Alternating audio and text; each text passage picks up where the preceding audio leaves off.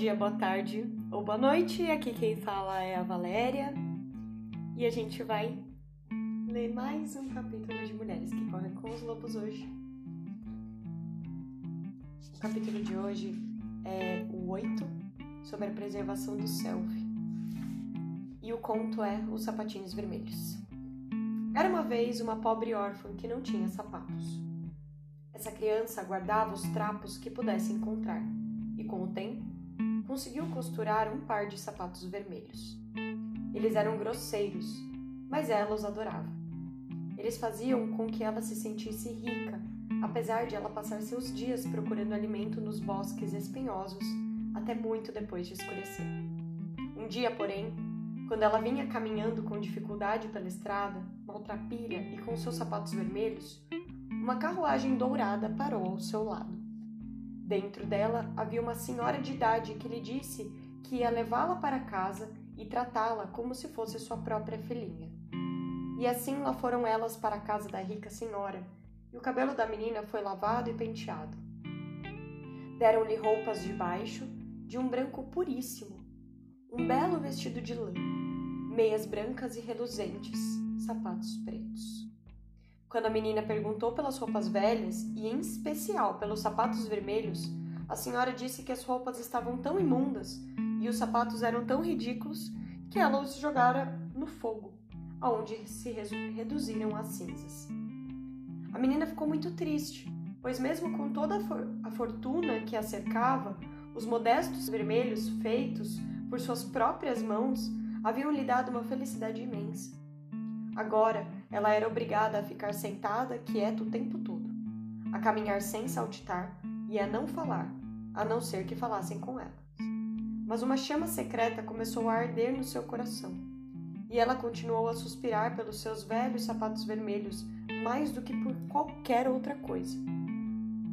Como a menina tinha idade suficiente para ser crismada no dia do sacramento, a senhora levou-a a um velho sapateiro aleijado para que ele fizesse um par de sapatos especiais para a ocasião.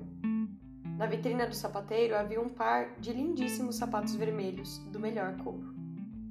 Eles praticamente refugiam, pois, apesar de sapatos vermelhos serem escandalosos para se ir à igreja, a menina, que só sabia decidir com seu coração faminto, escolheu os sapatos vermelhos. A vista da velha senhora era tão fraca que ela, sem perceber a cor dos sapatos, pagou por eles. O velho sapateiro piscou para a menina e embrulhou os sapatos. No dia seguinte, os membros da congregação ficaram alvoroçados com os sapatos da menina. Os sapatos vermelhos brilhavam como maçãs polidas, como corações, como ameixas tingidas de vermelho. Todos olhavam carrancudos.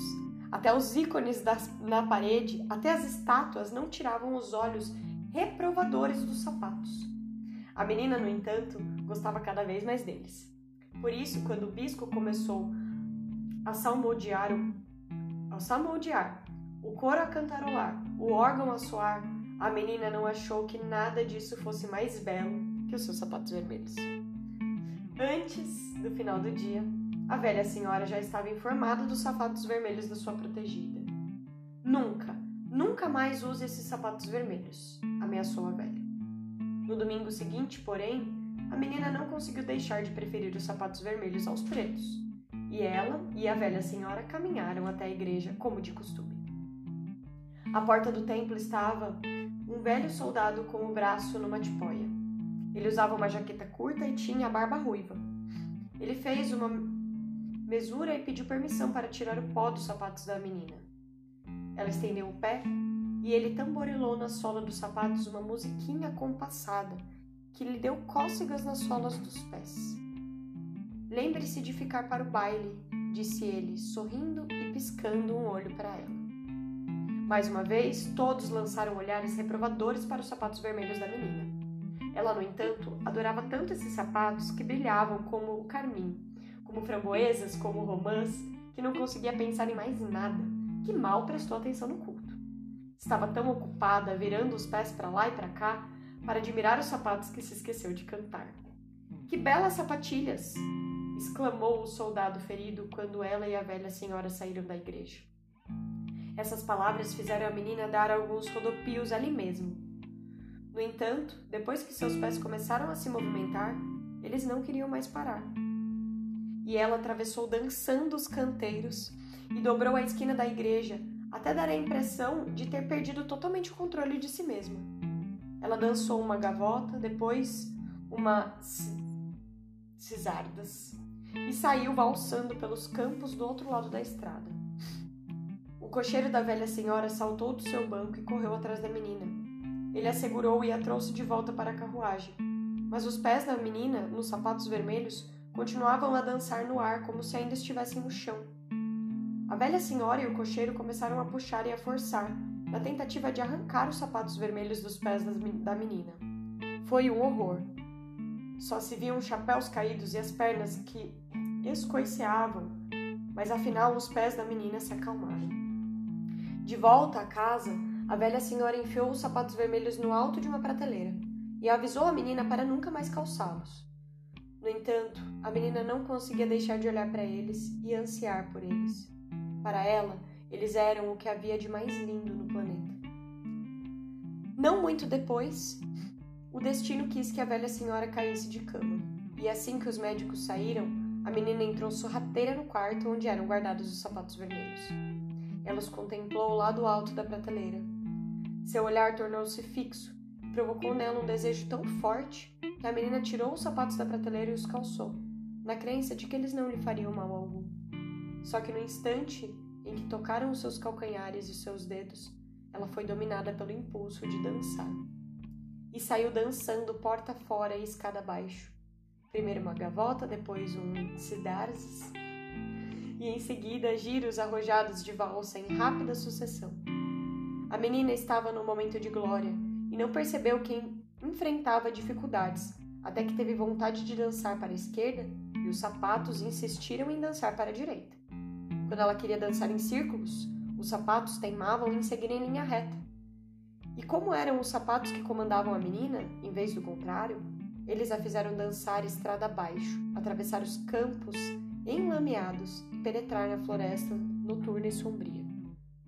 Ali, encostado numa árvore, estava o velho soldado de barba ruiva, com o braço na tipóia e usando sua jaqueta curta. Puxa, disse ele, que bela, que belas sapatilhas. Apavorada, a menina tentou tirar os sapatos, mas por mais que puxasse, eles continuavam firmes. Ela saltava primeiro num pé, depois no outro, para tentar tirá-los. Mas o pé que estava no chão continuava dançando assim mesmo, e o outro pé na sua mão também fazia seu papel na dança. E assim ela dançava e dançava sem parar, por sobre os montes mais altos e pelos vales afora, na, na chuva, na neve e ao sol ela dançava. Ela dançava na noite mais escura, no amanhecer e continuava dançando também ao escurecer. Só que não era uma dança agradável, era terrível e não havia descanso para a menina. Ela entrou no adro de uma igreja e ali um espírito guardião não quis permitir que ela entrasse. Você irá dançar com esses sapatos vermelhos, proclamou o espírito, até que fique com uma alma penada, como um fantasma, até que sua pele pareça suspensa dos ossos, até que não sobre nada de você, a não ser entranhas dançando. Você irá dançar de porta em porta por todas as aldeias, e baterá três vezes a cada porta. E quando as pessoas espiarem quem é, verão que é você e temerão que seu destino se abata sobre elas. Dancem, sapatos vermelhos, vocês devem dançar. A menina implorou misericórdia, mas antes que pudesse continuar a suplicar, os sapatos vermelhos a levaram embora. Ela dançou por cima das urzes, através dos riachos, por cima de cercas vivas, sem parar. Ainda dançava quando voltou à sua casa antiga, e viu pessoas de luto. A velha senhora que a havia abrigado estava morta. Mesmo assim, ela passou dançando. Dançava, pois não podia deixar de dançar. Totalmente exausta e apavorada, ela entrou dançando numa floresta onde morava o carrasco da cidade. E o machado na parede, na parede começou a tremer assim que pressentiu que ela se aproximava. Por favor, implorou ela ao carrasco quando passou pela sua porta. Por favor, corte fora meus sapatos para me livrar desse destino horrível. O carrasco cortou fora as tiras do sapato vermelho com o machado, mas os sapatos não se soltaram dos pés da menina. Ela se lamentou, então, dizendo que sua vida não valia mesmo nada e que ele deveria amputar-lhe os pés. Foi o que ele fez. Com isso, os sapatos vermelhos com os pés neles continuaram dançando floresta fora e morro acima até desaparecerem. A menina era agora uma pobre aleijada e teve de descobrir um jeito de sobreviver no mundo trabalhando como criada, e nunca mais ansiou por sapatos vermelhos. Sapatinhos vermelhos, então, né, gente? Nossa. Esse conto ele acaba de um jeito bem drástico, de um jeito bem impactante, né? Mas, no fim, a Clarissa consegue trazer pra gente uma outra percepção a respeito disso também. Então, ela conseguiu organizar todo esse conto em armadilhas.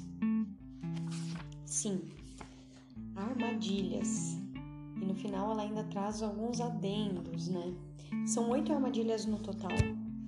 E eu vou abordar um pouquinho cada uma delas.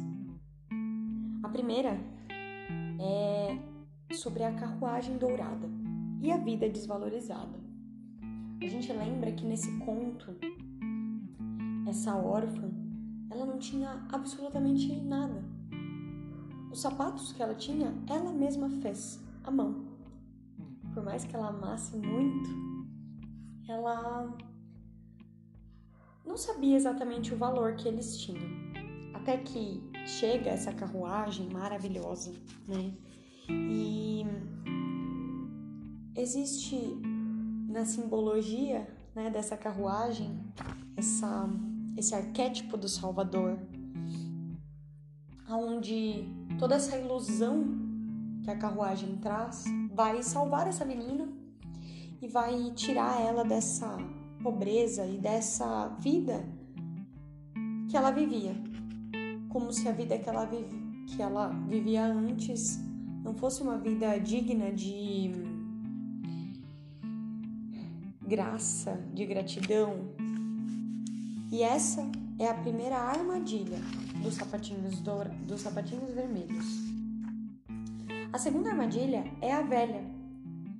Essa velha, ela, diferente da Baba Yaga, né, que a gente já falou um pouquinho, ela é uma velha dos bons costumes. Ela traz para essa menina a ideia de que essa menina é errada, de que essa menina precisa de um trato, entre aspas, né? E, e ela representa essa mulher que a maioria de nós se tornou, já foi ou ainda é né? Essa mulher podada, essa mulher endurecida, essa mulher certinha que não fala alto, que se senta como uma mocinha, né? Que se dá o respeito. Então, essa senhora, né? Essa velha, ela acaba sendo um símbolo de tudo e de quem sustenta perdão, espiei, sustenta o status quo. Se comportando sempre para não criar confusão, para não pensar demais, enfim. E a velha é a segunda armadilha. A terceira armadilha é a queima do tesouro. Vocês lembram que passado algum tempo, né? A menina vai lá, ela se limpa, ela se lava e ela pergunta das roupas dela. E a velha fala: Eu queimei. Eu queimei as suas roupas e eu queimei aquele sapato horroroso. Quantos de nós já queimamos partes nossas que, por mais simples que fossem, por mais que alguém tenha desvalorizado ou até nós mesmas tenhamos desvalorizado, Quantas de nós não queimamos partes essenciais da nossa alma, partes essenciais de quem nós somos? E essa é a terceira armadilha. Quarta armadilha são os danos aos instintos básicos, que é a consequência de viver em cativeiro. Essa menina, ela não podia mais brincar, ela não podia mais pular, ela não podia mais saltitar de um lado para o outro. Tem um, um trecho que eu quero ler dessa parte. Quando uma mulher concorda em ser bem educada demais, seus instintos por esses impulsos caem nas trevas do seu inconsciente mais profundo, fora do seu alcance imediato. Disse então que ela está com seus instintos prejudicados. O que deveria vir naturalmente acaba não vindo, ou vem só depois de muito esforço, muitos empurrões, muita racionalização e lutas consigo mesma.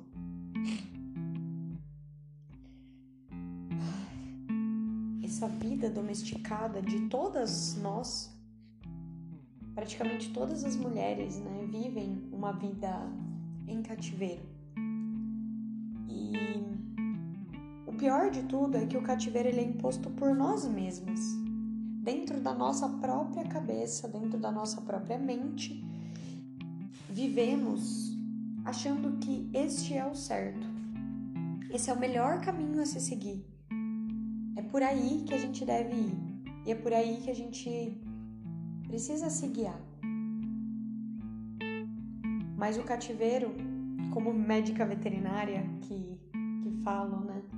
E que trabalhou muito tempo com reabilitação de animais silvestres, muitos deles não podem ser reabilitados e eles começam e eles precisam permanecer em cativeiro.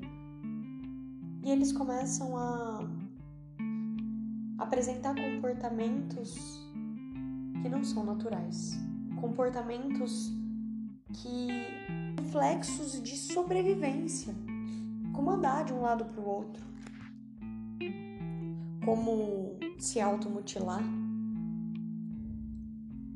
fazer movimentos repetitivos consigo mesmo, na tela, ou até ficar num estado depressivo.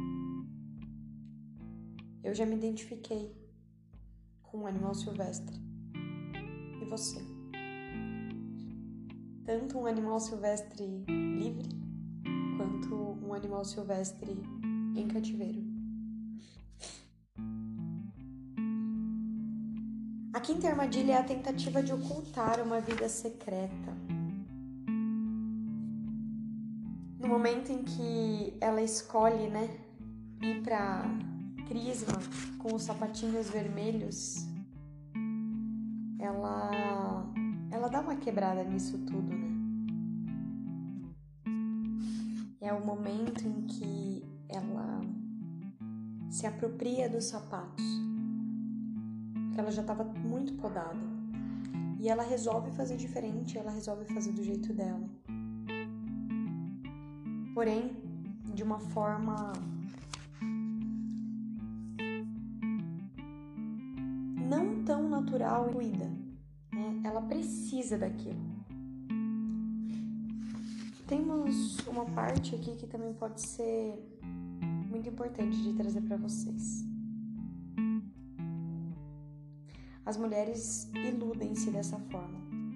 Elas jogaram fora o tesouro, qualquer que ele pudesse ter sido, mas ficam escondendo coisinhas ínfimas sempre que podem. Será que elas escrevem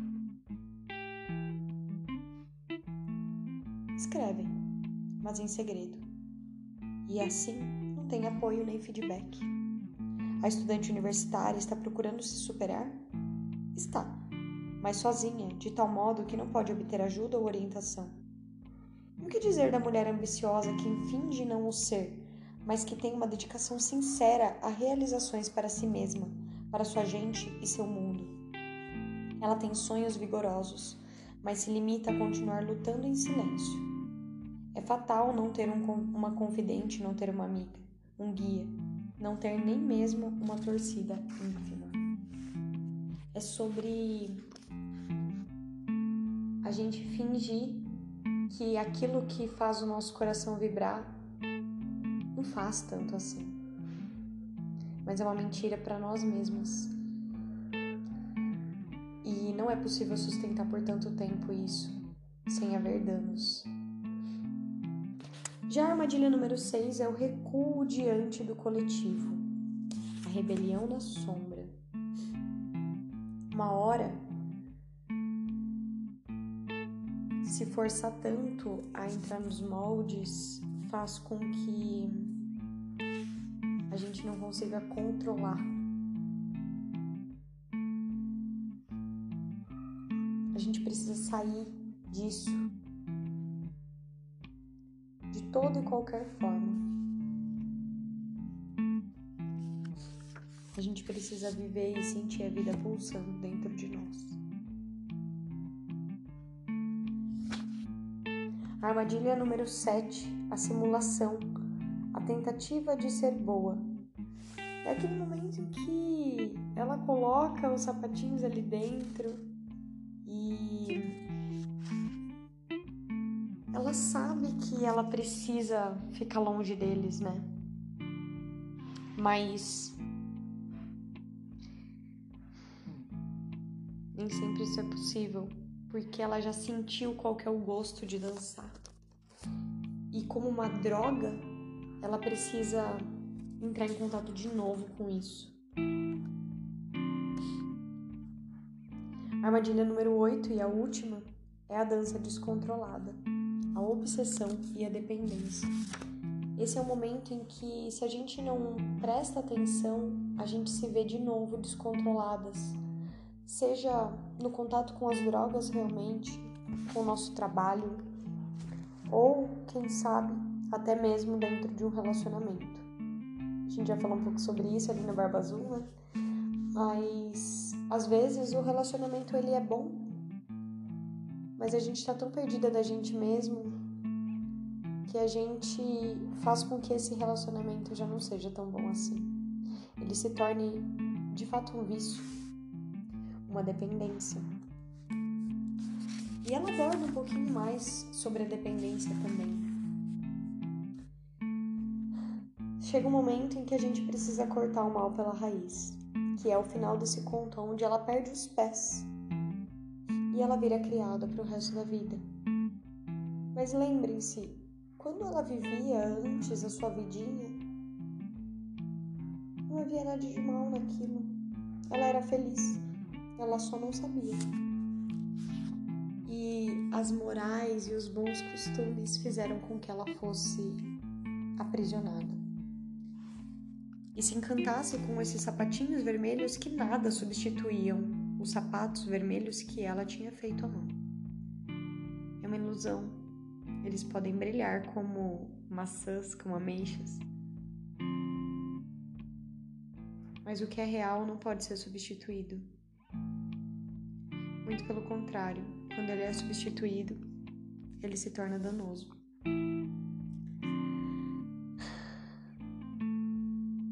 Um capítulo intenso. E eu agradeço você por ter ouvido até aqui. E o próximo capítulo é De Volta ao Lar, onde a gente vai ler sobre a pele de foca e a pele da alma. Gratidão.